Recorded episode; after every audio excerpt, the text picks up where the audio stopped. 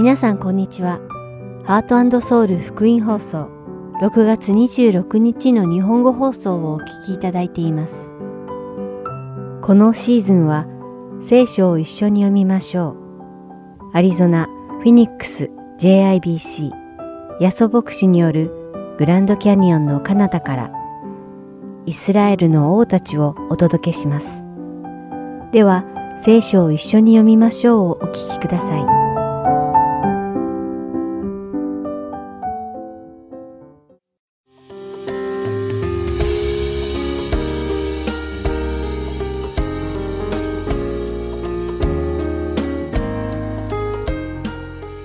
皆さんこんにちは。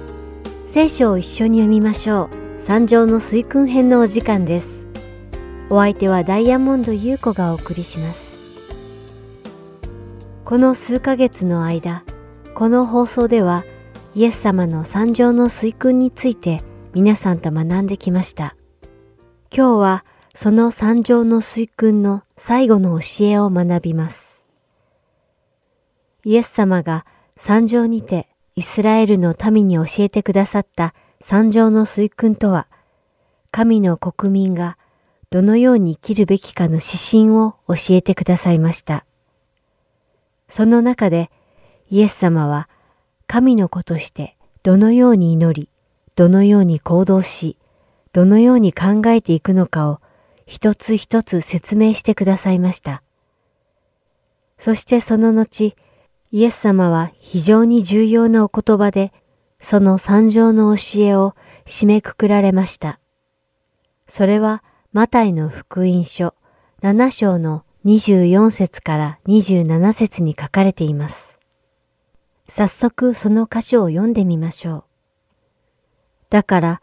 私のこれらの言葉を聞いて、それを行う者は、皆岩の上に自分の家を建てた賢い人に比べることができます。雨が降って洪水が押し寄せ、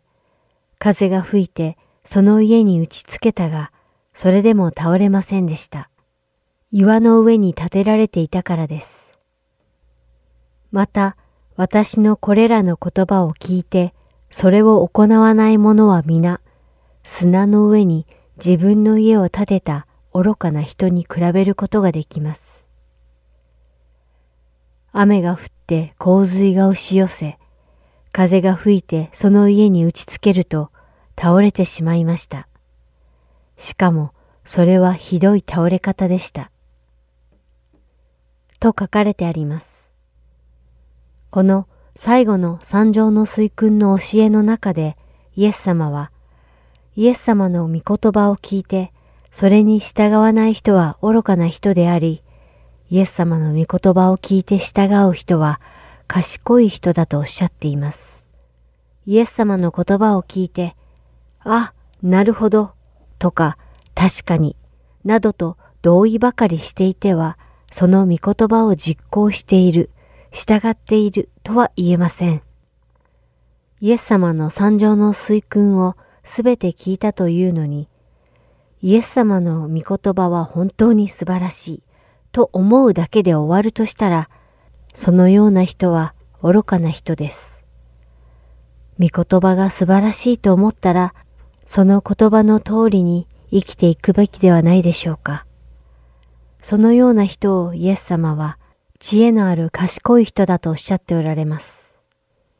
知恵がある賢い人になるか、それとも愚かな人になるその選択は皆さんにかかっています。それでは今日の聖書箇所、マタイの福音書7章21節から29節を一緒に読んでみましょう。私に向かって、主よ、主よ、というものが皆天の御国に入るのではなく、天におられる私の父の御心を行う者が入るのです。その日には大勢の者が私に言うでしょう。主よ、主よ、私たちはあなたの名によって予言をし、あなたの名によって悪霊を追い出し、あなたの名によって奇跡をたくさん行ったではありませんか。しかしその時、私は彼らにこう宣告します。私はあなた方を全然知らない。不法をなす者ども。私から離れていけ。だから私のこれらの言葉を聞いてそれを行う者は皆、岩の上に自分の家を建てた賢い人に比べることができます。雨が降って洪水が押し寄せ、風が吹いてその家に打ちつけたが、それでも倒れませんでした。岩の上に建てられていたからです。また、私のこれらの言葉を聞いて、それを行わない者は皆、砂の上に自分の家を建てた愚かな人に比べることができます。雨が降って洪水が押し寄せ、風が吹いてその家に打ちつけると倒れてしまいました。しかもそれはひどい倒れ方でした。イエスがこれらの言葉を語り終えられると、群衆はその教えに驚いた。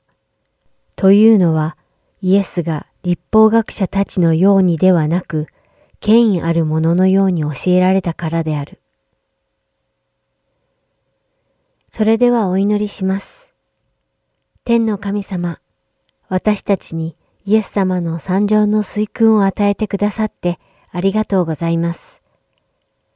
イエス様の御言葉を聞いて、私たちがその御言葉を耳で聞くだけでなく、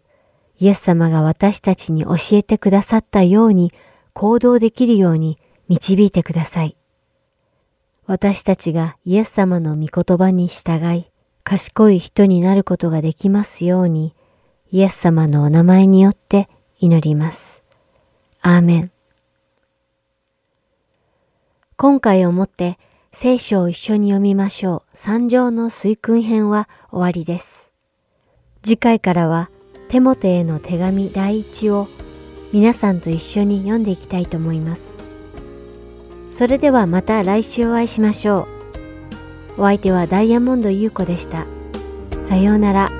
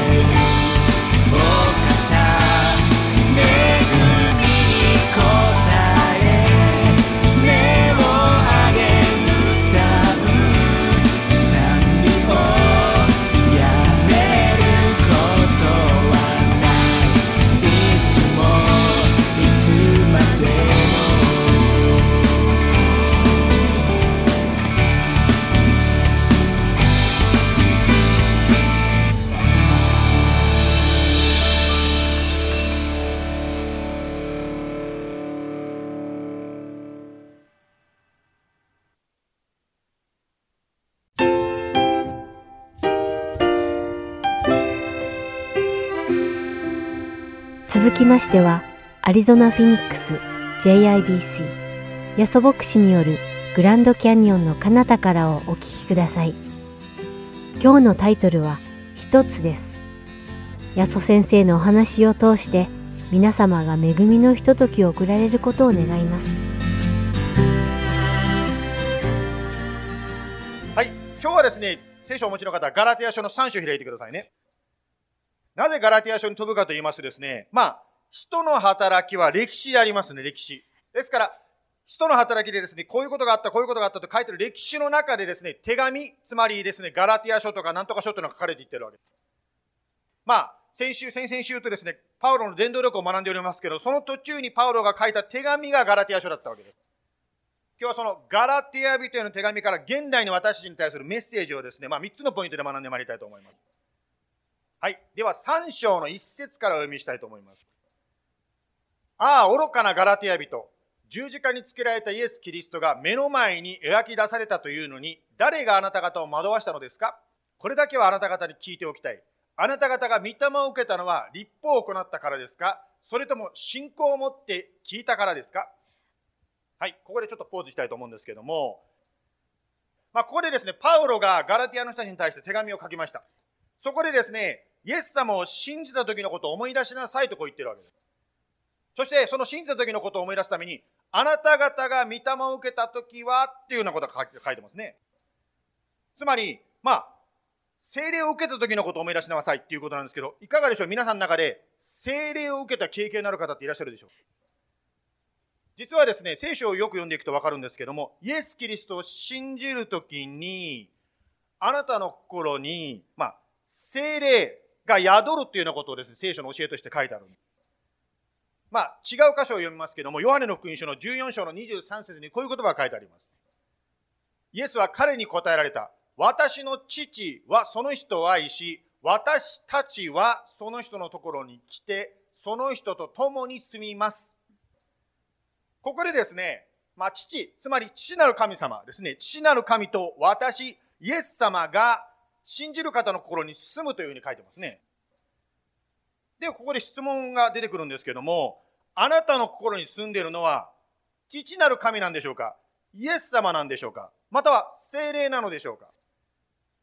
ね、ここでですね、まあ、3択ですからですね、どれだと思いますかと聞けばですね、3つのうちのどれかが当たるということになりますけども、実はですね、聖書を読みますとですね、3つの神と呼ばれる存在があるということが書かれております。実はですね、新明記の、これは旧約聖書で新明記の6章の4節にこう書いてあります。聞けイスラエルよ、神は私たちの神。神は唯一である。三つ神と呼ばれる存在があるのに、神様は一つですと聖書を教えているわけですね。私がですね、ある方にこういう説明されたんですね。キリストの神というのは、1たす1たす1イコール1ではなくて、1×1×1 イコール1であると説明されたんです。その時に説明された時にです、ああ、なんか神様が分かったような気がしたんですね。しかし、時間が経って考えてみて、これが一体何だろうというね。やっぱり3つは3つであって1つではないわけですよ。ねえ、なんか、ここの方ね、すごいエンジニアの方もいらっしゃると聞いたんですけどですね、どう考えたって1たす1たす1は3であって1ではないわけです。まあ、こういうところをですね、実はいろんなね、まあ、カルトと言われるグループがですね、キリスト教はおかしいというふうについてくると思うんですけど、まあ、物理的に確かに考えると、1と1と1を足せばやっぱり3つなわけで1ではないわけです。しかし神様は物ではなくって霊なので3つあるけども1つということがありうるわけなんですね。例えばですね、まあ、こんな絵をですね、皆さん見たことあるかもしれませんが、まあ、神様はこういうふうな形で3つなのに1つですよということを説明できるというんですね。まあ、これも書いてありますけど、まずですね、映画で英語で書いてますけども、ダ・ファーダー、つまり父なる神様。そして、ダッ・サン、キリストがいます。で、一番下がダ・ホーリー・スピリット、精霊です。で、The Father is not Son。つまり、父と子は違いますよと書いてあります。また、The Son is not Holy Spirit と書いてますね。また、The Holy Spirit is not the Father と書いてます。ですから、3つは区別があります。しかし、The Father is God と書いてますね。父なる神様は神であると書いています。また、イエス・キリスト、ダサンは God、つまりイエス様も神であると書いてあるんですね。そして、ホーリー・スピリット、聖霊様、is God、神であると書いてあります。まあ、図で書くとこうなるわけですね。つまり、これを三位一体と私たちクリスチャンはよく言います。しかし皆さん、三位一体という言葉でですね、聖書の何章何節に書いてあるか知ってる人いますか？先ほどですね、Father, Son, and Spirit と歌いますよね。3 in 1とか言いますよ。どどこに三位一体って書いてるんでしょうか？実は三位一体という言葉が書いてある聖書を持っている方は嘘の聖書でございます。実は三位一体という言葉は聖書にありません。つまり、人間がこの3つなのに1つ、1つなのに3つという言葉をなんとかですね、神様を理解したくて作った言葉、人間が作った言葉であって、聖書にはない言葉でございます。まあ、三位一体ということですね、少し短く説明させていただきましたが、とにかくですよ、先ほどの最初のポイントに戻りますけど、イエス・キリストを信じるときに、精霊が宿る。つまり、神があなたや私の心に宿ると聖書を教えています。神があなたや私の心に住まわれるということはどういうことでしょうか？あなたは決して一人にならないということである。あの、先ほどね、今日はなんかクリストモリンデーという感じですけどね、あの、私の好きなクリストモリンの歌が何回何曲か出てきましたが、あの、ある時ですね、私もあの、NASA のね、あの、中継が好きなんでですね、NASA の NASA の中継をインターネットで見ておりました。あの時にですね、生中継で、ちょっと細かい事件は覚えてないですけど、スペースシャトルになんか問題が起こっちゃったんですね。その時にですね、私生中継見ながらですね、あ、これは大変だ。あの、その事件、そのことがゆえにですね、まあ、地球に帰ってくるときにスペースシャトルが、まあね、なんていうんですか、まあ、戻ってくれなくなってしまう、そのような感じの事件だったんです。ですからですね、私はそのニュースを聞いたときにですね、その中継を見ながら祈ったんですね。神様どうぞスペースシャトルが無事に地球にですね、戻ってくれるように守ってくださいと祈ったんです。そしたらですよ、次の朝にですね、NASATV からですね、クリストムリの歌が流れてきたんですね。確かインディスクライブルだったと思うんですけども、インディスクライバブルっていうのは NASATV から流れてきて私びっくりしちゃったんですなんでこれはどうやらですね、そのクルーメンバー、確か7人ぐらいであのスペースシャトル乗ってると思うんですけども、7人のメンバーのうちに1人がクリスチャンでですね、朝のモーニングコールにこの音楽を流してくれと言って頼んだがクリストトムリの曲だったんですね。私はですね、神様どうぞ守ってくださいって祈った後にその音楽がですね、流れてきたので、あ、大丈夫だってこう思いました。神様は、そのようにですね、いろんなことがあるかもしれないけども、決してあなたは一人ではない。つまり神様があなたや私を守ってくださるわけですね。はい。まず一つ目のポイントですね。今日学びたいことは、神がイエス様を信じるときにあなたの心に住まわれるということを学びました。次にですね、続けて学んでまいりたいと思いますが、3節に行きますね。ガラテヤ書の3章3節あなた方はそんなにも愚かなのですか？御霊によって始まったあなた方が今肉によって完成されるとでも言うのですか？あれほどの経験をしたのは無駄だったのでしょうか？まさか無駄だったということはないでしょう。あなた方に御霊を与え、あなた方がの間で力ある技を行われる方は、あなた方が立法を行ったからそうなさるんでしょうか？それとも信仰を持って聞いたからそうなさるんでしょうか？まあ、ここでですね、パウロがですね、何かですね、すっごくアップセットしたような感じでですね、ガラティアの人たちにこう、なんか言ってますよね。つまり何が起こってるかと言いますとですね、イエス様は、を信じるという信仰は、行いで得るのではなくって信じるだけで得るんですよ。どうその土台を忘れちゃったんですかというふうにパウロがまああるでこう言ってるわけですね。そしてその説明としてガラテヤ書ではですねこの後ずっとですねユダヤ人のクリスチャンが当時多かったわけですそのユダヤ人クリスチャンのためにユダヤ人の祖先であるアブラハムの話をずっとこう書いていってますね。3章の6節に読みますけどもアブラハムは神を信じた。それで彼の義と認められたとある通りです。ですから信仰によって生きる人々こそアブラハムの子であると知りなさい。ユダヤ人がですね、ずっと守ってきた、そして今でも守っている、その旧約聖書の立法を守ることで救いがあるのではないと、パウロはですね、もう一度強調して言ってますね。信仰だけがあなたや私を救うんだということをパウロはここで強調している。これをですね、現代の、まあ、違法人である私たちにですね、もし適用することができるならばこうなるかもしれません。つまり、私たち人間は良い行いをすることを通して救われるのではないということであります。人生が変わってから、変えられてからイエス様によって受け入れられるのではないということなんです。つまり信じるということ。つまりありのままで、今のままで、あなたがイエス様を信じるとき、私がイエス様を信じるときに救われるということであり。ありのままで救われるということは、今この話を聞いているすべての方、世界中のすべての方が今救われるということになります。ここでですね、ちょっと質問してみたいと思うんです。バックして質問してみたいと思うんですけど、救われる、救われるとクリスチャンはよく言いますけど、何から救われるんですか？まあ、何から救われるかということですけども、まずですね、考えておきたいのはですね、私たちには罪があるという罪の問題があります。その罪のために、私たちはどこかでその罪の償いをしなきゃいけない。つまり、死んだ後に裁きが待っていると聖書を教えています。まあ、最近ですね、あの日本で有名な、俳優が亡くなったのでですね、その方のですね、あの出てたですね、私もよく探偵ものをですね、最近 YouTube で見まくってますけど、そのあのドラマはね、まあ名前言いませんけどもですね、アメリカで言うとコロンボみたいな感じですよね。なんかとぼけたですね、刑事が出てきたですね、すごい論理でですね、まあその問題を総務していくってね、解決していくというそういう話なんです。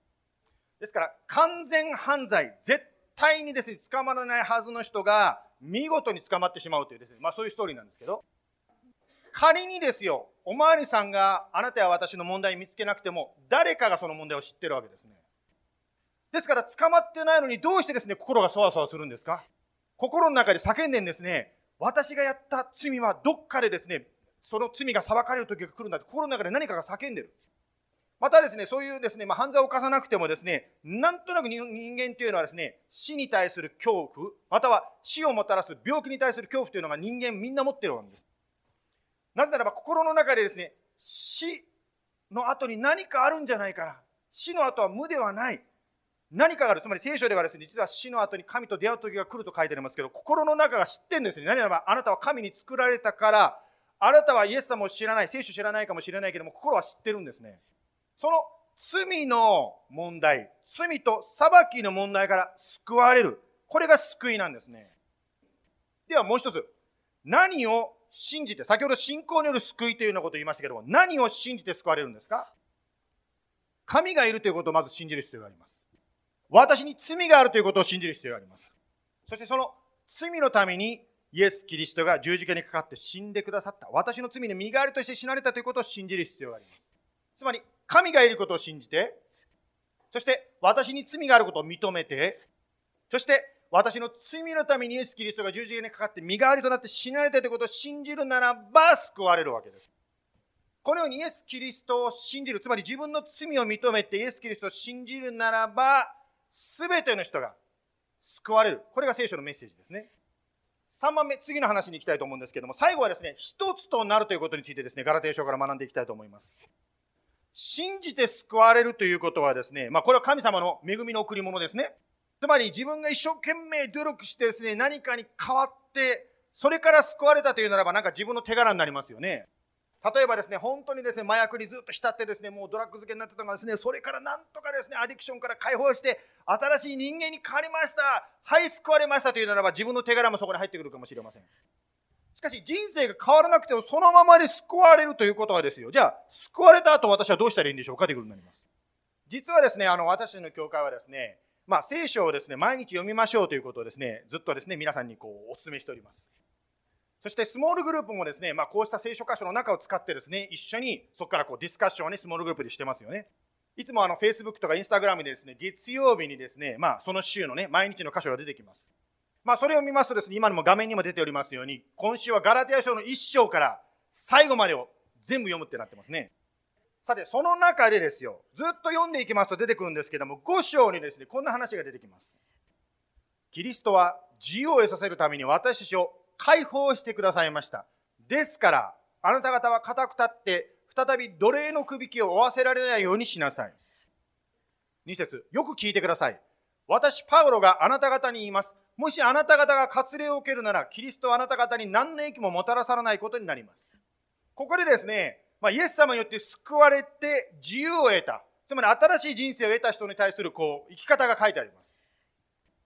特に先ほども言いましたように、当時はユダヤ人からですね、ユダヤ教からキリスト教になった人が多かったので、ユダヤ人に分かるような書き方をここにしてますね。つまりユダヤ人にとっては、クリスチャンになってもユダヤ教の様々な教え、例えばここでは割礼という話が出てきますけども、様々な教えを守らなきゃいけないと思われてたんだけど、そうではないんですよとこう言ってますね。ユダヤ人ではない、つまり違法人である私たちに対して言うならば、つまり現代風に言い換えるならばこうなるかもしれません。つまり言いたいことは、ここで言いたいことは、かつての生きり方に戻らないようにと進められています。つまり私たちが先ほど言ったように、もしですよ、麻薬の背景がある方がいらっしゃるならば、そういう生活に戻らないようにしましょうとこう言ってることなります。まあ、それだけではなくて、新しい生き方が何かということはですね、ガラテヤ書を読んでいくと説明されてますね。えー、新しい生き方とは5章の13節兄弟たち、あなた方は自由を与えられるために召されたのです。ただその自由を肉の働く機会としないで、愛を持って互いに使い合いなさい。信じて救われたならば、お互いに使い合っていきましょうとこういうふうに書いてます。使い合う生き方というのが新しい生き方だというふうにです進められているわけですね。3つ区別があるのに1つである。1つなのに区別がある。私たちクリスチャン、教会もそうであります。考え方の違いや性格の違いがあるかもしれませんが、キリストにあって一つなんですね。まあ、イエス様がですね、このようなことをおっしゃいました。ヨハネの福音書の17章の22節私たちが一つであるように、彼らも一つになる。父、子、精霊、私たちが一つであるように、彼ら、つまりイエス様を信じる人たちも一つになるとこうイエス様おっしゃったんですね。みんながですね、同じ喋り方をしなきゃいけない。同じ服装をしなきゃいけない。同じですね、考え方をしなきゃいけないというのではないわけですね。今日はあのね、賛美チームがなんかね、服装をね、えっ、ー、と、合わせて来られてるというふうに聞いたんですけどね、なんか縦島ですか、横島です？なんか縦島ですかね？なんかね、合わせてきてますけどね。縦島、ね、マットさんもそうですね。ね、牧師だけですね、縦横になってしまってるというですね、なんだかむちゃくちゃになってますね。まあ、言いたいことはですよ、それぞれのですね、特徴がある。でも一つだということなんですね。つまり、私たちのうちに住まわれる三位一体である神様は、その体である教会を通して見える形でイエス様の愛を示してくださるんですね。それぞれが違うということはですね、やっぱり神様が一人一人に違う賜物を与えていらっしゃいます。それは歌かもしれません。またジムさんのように今日ね、パワーポイントのねですね、そのコンピューターかもしれません。いろいろとでまたお花をね、今日手入れしてらっしゃる方いましたけども、いろんな賜物が神様にあるわけです。まあ、先日ですね、ニュースをご存知の方はですね、この教会の近くでですね、実は殺人事件が起こりました。日本語がメインの女性だったそうですけども、日本語の女性がですね、自分の息子と娘を殺害したという事件がですね、先日ありましたね。まあ、あのね、日本の人っていうのはそんなにたくさんいるわけじゃないので、誰か知ってるんじゃないかと思ったんですけど、いろんな人に聞いてるんですけど、皆さんその方のことを知らないとおっしゃいましたね。まあ、コロナもあると思うんですけどやはり孤立する方というのがですね非常にこう増えてるんではないでしょうかその孤立する中でその方はもしかしたら誰にも相談することができなかった、まあ、誰も声をかけることができなかった方かもしれませんまあ見えない神様はサミットの神様は見える私たちをそれぞれ用いていろんな方に触れようとされるわけです皆さんもですねイエス様を信じた時は誰かにイエス様のことを紹介してもらったからイエス様を信じることができたと思うんです。私もですね、今日ね、ワーシップリードしてくださったマットさんと出会いはですね、一つのきっかけというのはですね、ある、まあ、オレゴンから来られたですね、今こちらに引っ越して来られてましたけども、その方をきっかけに私はマットさんと出会わせていただいたんですね。まあ、そのオレゴンで、こっちに来てですね、マットさん紹介してくれた方は、どうやってイエス様を信じたかというと、きっかけはショッピングセンターで他の人から声をかけられたからなんですね。ですから本当にですね、そういった出会いっていうのが誰かの人生を変える。またその人を通して私はマットさんとまた出会わせていただいたんですね。もしかしたら皆さん、あなたがですね、ペットがいてですね、犬の、ね、猫は散歩に行かないと思うんで、まあ犬の散歩になると思うんですけども、まあ犬でも猫でもいいです。散歩行くときですね、誰かとですね、近所の人と声を交わすかもしれません。その声をかける中からもしかしたら、その方の人生が変えられる、特に、まあ、先ほどの極端な例で言うとですね、本当にですね、思い詰まってしまって、最終的に殺人を犯してしまうことを防げたかもしれません。また運動している時にですね、すれ違う人で、はいって声をかける中でもしかしたら神様がその人の人生に触れるためにあなたのを用いようとしているのかもしれません。ですから私たちにできることは、イエス様にですね、どうぞ私を用いて誰かの人生に触れてください。どうぞ私を用いてくださいという、もし祈るならば、あなたは誰かの人生を変えるために、いや、変えるのはあなたではないです。イエス様が変えるために、あなたの一言が用いられるわけなんです。私たちこの教会 JBC はですね、日曜日に一緒に集まって礼拝します。しかしそれだけではないわけなんです。スモールグループで一緒に集まって、まあ、聖書をね、今回はガラテヤ書ですけども、聖書を土台にしながら、いろんなことをシェアしたり、祈り合ったりする、そんな教会です。まあ、そのスモールグループもですね、まあ、実は今週で夏休みに入ります。ですから、ああ、宣伝しといてもうお休みですかと言われる感じなんです。しかしですね、交わりは、そうした教会のイベントだけには縛られないわけなんですね。先ほど言いましたように、ショッピングセンターで声をかけられた方がイエス様を信じたように、日常生活の中で神様との交わり、またお互いの交わりっていうのが生まれてきます。先ほどもですね、聞いたんですけど、昨日もね、ここであのプレイズの賛美の練習した後にですね、食事にね、あの行かれたりとかね、した話を聞きましたけど、礼拝が終わった後にですね、一緒にコーヒーを飲みに行ったり、お茶を飲みに行ったり、またはランチ食べに行ったりすることもできるかもしれません。またはですね、料理が好きな人同士がね、いろいろクッキングを一緒にやってみたり、またヒロさんのようにですね車の修理ができる方がね車をこういじりながらねちょっとこういろいろ話したりできるかもしれませんね。またはある方は遠足に行ってみたり。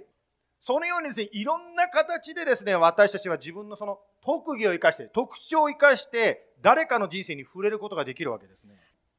ですから聖書が先ほどですねガラテヤ書に書いてあったように私たちはお互いをケアし合う誰かに触れるまあ触れるのはイエス様ですけど触れるために自分がその器となることができるわけですね自由を肉の働く機会としないで愛を持って互いに使い合いなさいとガラテヤ書の5章の13節にありましたね。今日ガラテヤ書から3つのことを学んでまいりました。三位一体なる神があなたのうちに住まわれる。ですから私は決して一人ぼっちにはならない神様が私と一緒にいてくださる。2番目、信じることで救われる。ありのままで、そのままで信じるならば、あなたや私は救われるわけなんです。そして3番目、一つとなる。つまり三位一体、三つは違うけども一つであったように、私たちはそれぞれ違うものを持っているかもしれませんが、キリストにあって一つであり、互いに使い合う仲であるということ。お祈りしましょう。イエス様、今日はガラテヤ書を通して、キリストにある生き方について、パウロがガラテヤ人の人に書いた手紙から学んでまいりました。ガラテヤ書を読むと、パウロがとても何かがっかりしてたような、つまりガラテヤの人たちがキリストから離れていってしまう。せっかく信じたのに離れていってしまうことに関して、パウロのがっかりしているそのような気持ちを捉えることができます。今日この話を聞いている方の中にも、もしかしたら少しキリストから心が離れてしまっている人がいるかもしれません。もう一度、初心に戻ります。最初に基本に戻ります。そして、その現れとして、あなたを信じます。そしてその信じるということの現れとして、新しく生まれ変わったものとして、互いに使い合っていきます。そしてどうぞ、この本当に分断と分裂の世の中にあって、どうかその間を取り持つピースメーカーとして私たちが立つことができるように、どうぞ助けてください。そして、この不安の世の中にあって、キリストが住んでおられる、キリストが守ってくださるという、その平安に立つものとして、その平安を他の方と分かち合うことができるように助けてください。どうぞ今日こうして一緒に礼拝しているお一人お一人の上に、またご家族の上に、イエス・キリストの守り、また導き、解放、勝利がありますように。イエス様のお名前によって感謝してお祈りいたします。アメン。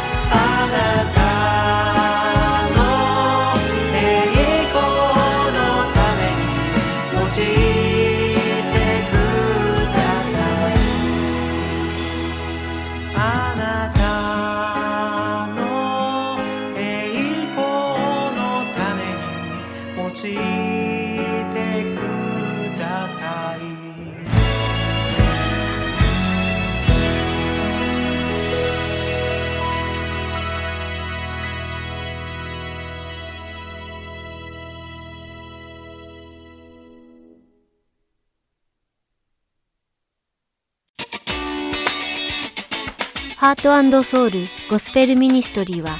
日本人の方で韓国語のできるボランティアの方を募集しています。私たちの活動にご協力していただける方は、ぜひハートソウルまでご連絡ください。電話番号602-866-8999または heartandsoul.org at gmail.com heartandseoul.org at gmail.com までよろしくお願いいたします。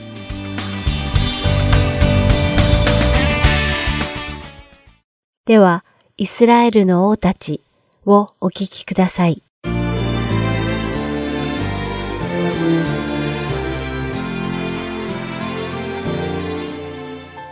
皆さんこんにちは。イスラエルの王たちの時間です。お相手は岩山勝です。さて今週は列王記第2の第16章及び歴代史第2の第28章に書かれた南ユダ王国の第12代王アハズについて学んでいきます。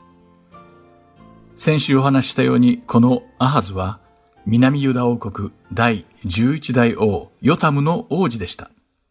そしてアハズの父ヨタムは自分が死を迎えるまでの4年間、息子アハズと共に共同統治を行いました。そしてヨタムの死後、アハズが南ユダ王国を一人で治め始めたのは、彼が若干二十歳の時で、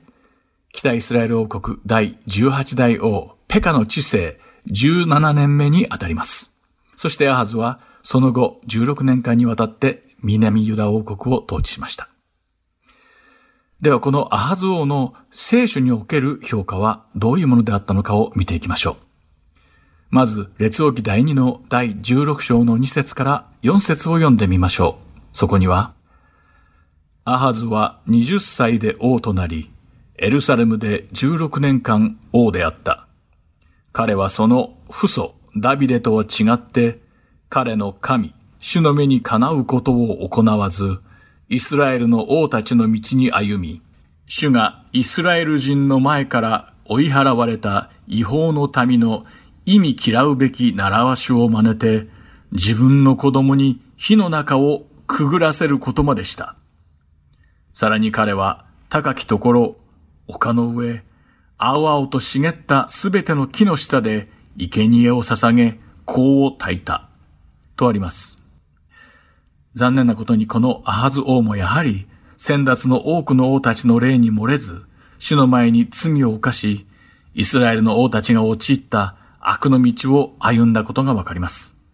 しかもこのアハズの罪は、悪い王の代名詞となってしまった北イスラエルの初代王ヤロブアム一世が犯したベテルとダンに金の格子を鋳造して民にそれを崇めさせた罪よりもさらにひどい偶像崇拝の罪だったと書かれているのです。そのアハブが犯したさらにひどい偶像崇拝の罪とは、主がイスラエルの子供たちの前から追い出した違法人たちの意味嫌う行いを真似て、あろうことか自分の子供に火の中をくぐらせてしまったことなのです。新明記第18章9節から12節に、カナン人が行った主の意味嫌われる9つの行いが書かれています。主はそれらの罪のためにカナン人をカナンの地から追い出すとおっしゃいました。そしてその9つの罪深い行いの中でも一番最初に挙げられている子供を生贄として火を燃やして偶像に捧げるという蛮行をこのアハズ王は行ったのです。またアハズはそれだけでは飽き足らず、先達の王たちのように高きところでユダの民たちが香を焚いて生贄を捧げるのを許しただけでなく、なんと自らも高きところで偶像に生贄を捧げ、香を焚いたのです。高きところにある大きな木の下で偶像崇拝を行うのは、カナンの横島な風習で、アハズはこのような違法人のみだらな行いを許していただけでなく、自らそれを積極的に行い、主の前で大きな罪を犯したのです。主はこの深く大きな罪のため、アハズ王とユダの民に裁きを下されます。歴代史第に28章5節から7節を読んでみましょう。そこには、彼の神、主は彼をアラムの王の手に渡されたので、彼らは彼を撃ち、彼のところから多くの虜を捕らえて行き、ダマスコへ帰った。彼はイスラエルの王の手にも渡されたので、イスラエルの王は彼を撃って大損害を与えた。レマルヤの子ペカは、ユダで一日のうちに12万人を殺した。皆勇者たちであった。彼らはその父祖の神、主を捨て去っていた。ついでエフライムの勇士ジクリは、王の子マーセヤ、その家の司アズリカム、王の補佐官エルカナを殺した。と書かれています。ついに主はアラムと北イスラエルを用いて、南ユダ王国とアハズ王を裁いたのです。こうして捕らえられたユダの民は、ユダの地から連れ去られ、殺されてしまいました。歴代史第2の第28章の6節には、その理由が、王アハズが彼の先祖の神であられる主を捨てたからであるとはっきり書かれています。しかし、慈悲深く約束を違えることのない主は、南ユダ王国とアハズの家を完全に滅することはなさいませんでした。なぜ罪を犯したアハズを生かしてくださったのかというと、主がかつてダビデと交わされた約束を守るためでした。そしてまた主は、アハズが主に立ち返ることを望まれ、忍耐強く待っておられたからです。しかし、このように深い主の慈しみと情け深い愛を受けて、アハズは生きながら得たにもかかわらず、自分の罪を悔いて主に立ち返るどころか、絶え間なく主の前で悪を行ったのです。そのため主は再び南ユダを裁くことを余儀なくされました。今度はエドム人を用いてユダを攻め、民を捕らえさせ、またペリシテ人にもユダの平地と南方の町々を占領させたのです。歴代史第2の第28章の19節には、アハズが主に対して犯した不信の罪のために、主はユダを低くするためにこのようなことを起こされたとはっきりと書かれているのです。しかし残念ながら、アハズが罪を悔い改めて主に立ち返ることはありませんでした。そして主の裁きを受けて窮地に陥ったアハズは、なんと主にではなく、アッシリアの王、ティグラテ・ピレセルに助けを求めたのです。アハズ王はこのティグラテ・ピレセルに兵心抵当して媚びへつらい。自分はアッシリア王の下僕であり、アッシリア王の子ですとまで言い、アッシリアに仕えることを約束してしまったのです。そしてその約束の証拠として、主の宮と王宮の宝物蔵から金と銀をアッシリア王に送るので、どうかユダをアラムと北イスラエルの攻撃から救ってくださいと頼んだのです。すると王ティグラテ・ピレセルはアハズの頼みを聞き入れ、アラムの首都ダマスコを攻め取り、アラムの王レツインを殺したのです。その後、アハズ王は、アッシリアの王、ティグラテ・ピレセルに会うために、ダマスコに行くのですが、その時、アハズはまた、主の前に大きな罪を犯してしまうのです。それは、ダマスコにあった、アッシリアの祭壇と推定されている巨大な祭壇を発見した時に、それをユダにも作らせたことです。アハズはその大きな祭壇の図面と模型を含んだ詳細な作り方をエルサレムにいた祭司ウリアに送り、それとそっくり同じ祭壇を作るように命じたのです。アハゾーは主が定められた神殿の姿を違法の邪神を崇めるものに変えてしまうという大きな罪を犯したのです。そればかりか、ソロモン王が封建した聖堂の祭壇の位置まで変えてしまいました。そして民にすべての捧げ物をこの新しい邪神を祀る祭壇で捧げるようにと命じたのです。またこの聖堂の祭壇は、アハズが主に伺うことがある際に使うことに決めました。しかし、偶像崇拝を喜んで行うようなアハズが、果たして主の身旨を伺うなどということをしていたのでしょうか聖書学者たちは、ここで言う、伺うという行為は、実は主が禁じておられた異教の占いの行為ではないかと言っています。つまりアハズ王は邪教の占いをするためにこの聖堂で作られた主の祭壇を使っていたのです。それだけでは飽き足らずアハズはその後さらに神殿に手を加えたり立て直したりを続けました。列王記第2の第16章の18節には、アハズ王がこのような行動をとった理由は、アッシリアの王を恐れたからであると書かれています。自分を窮地から救ってくれたティグラテ・ピレセル王の機嫌を損ねないために、主の神殿を立て直し続け、そこでアッシリアの邪神を崇拝していたのです。ではこのようにアハズが恐れ、兵心抵当して使えてご機嫌を伺っていたアッシリアは、ユダ王国を一体どのように扱ったのでしょうか歴代史第2の第28章の20節から21節にその下りが書かれています。そこには、なんと、アッシリア王ティグラテ・ピレセルはアハズを攻めたと書かれているのです。つまりアハズ王が主の宮からまた王や司たちの家から無理やり剥ぎ取って送ったアッシリアの王に対する献上物も全く何の役にも立たなかったと書かれている。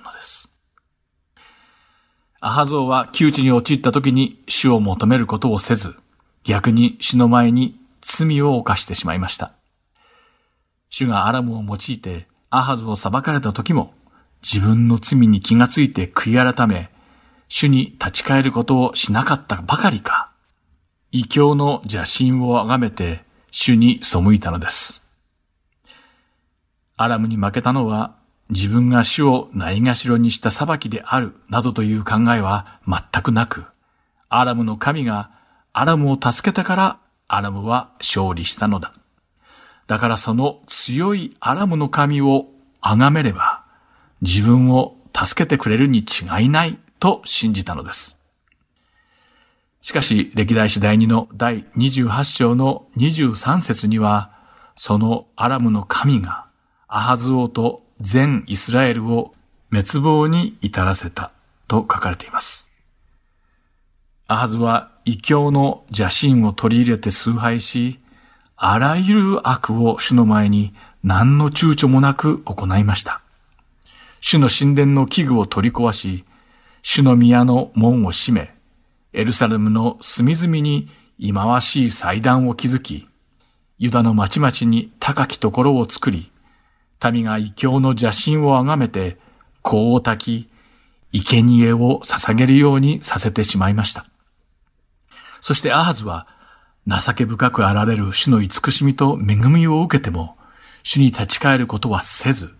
逆に主を怒らせ、自ら滅亡の道に陥ってしまった王だったのです。今回も大変残念ながら悪い王の話になってしまいました。誠に心苦しいまま終わりの時間を迎えてしまいますが、次回こそ良い王が出てくることを期待しましょう。最後までお付き合いいただきありがとうございました。また来週イスラエルの王たちでお会いしましょう。お相手は横山まさるでした。